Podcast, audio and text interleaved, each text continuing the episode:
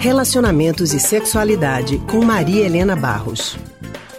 E já estamos ao telefone com Maria Helena Barros, que é psicóloga e psicanalista do Centro de Pesquisa e Psicanálise e Linguagem, CPPL. Maria Helena, boa tarde para você. Olá, Anne, boa tarde. Boa tarde a todos. Boa tarde, Maria Helena.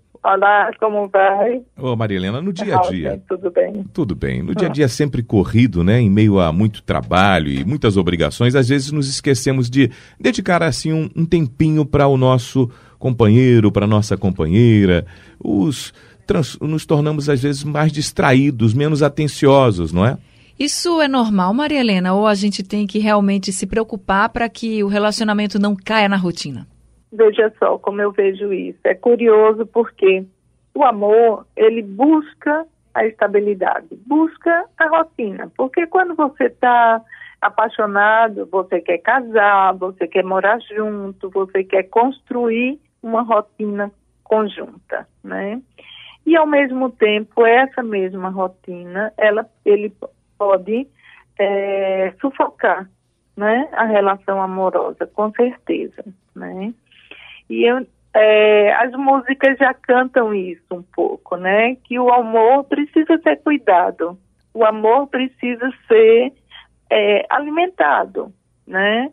É, então a rotina vai sim ser um, é, um peso por um lado, por outro, ela constrói é, uma unidade familiar, ela constrói é, o compromisso, o estabelecimento de acordos, mas é preciso você cuidar.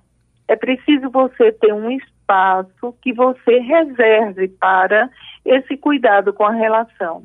De saírem para fazer coisas que gostem, só vocês, só o casal, não é? Que normalmente, assim, só sair com os filhos, é, fazem as mesmas coisas sempre.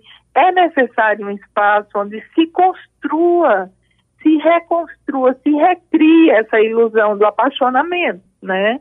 Mesmo então, tendo... sair para dançar, sair para jantar fora, sair para brincar, sair para passar um final de semana só, os dois, né? Então, mesmo, mesmo tendo a rotina como algo que é normal que aconteça na relação, mas procurar sempre um, um motivo que mantenha a relação quente, aquecida? Eu acho que sim, não é? Eu acho porque o cotidiano, aí vem as irritações que são próprias da convivência.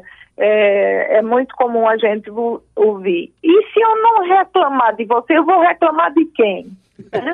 que é isso que a proximidade é, traz essa intimidade, só que ela desgasta também, né? Então a gente tem que ter sempre esse cuidado, né? De reservar um espaço, um espaço de ilusão, um espaço é como se fosse um espaço do brincar pra, para o casal, certo? Mesmo que seja para fazer qualquer coisa bem simples, né, Maria Helena? Mas que sejam bem os dois simples mas que estejam sempre uhum. juntos, tranquilos, esqueçam um pouquinho das tarefas e da rotina do dia a dia. Pois é, que possam conversar sobre as coisas que estão se passando, que possam ir dançar juntos, se dançar é uma coisa que os dois gostam muito, né?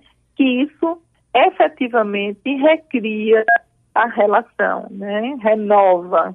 Ah, que bom. Tá Obrigado, certo, Maria então. Helena. Tá ok, um abraço para todos. Abraço, Maria Helena. A gente acabou de conversar com a psicóloga e psicanalista do Centro de Pesquisa em Psicanálise e Linguagem, CPPL, Maria Helena Barros.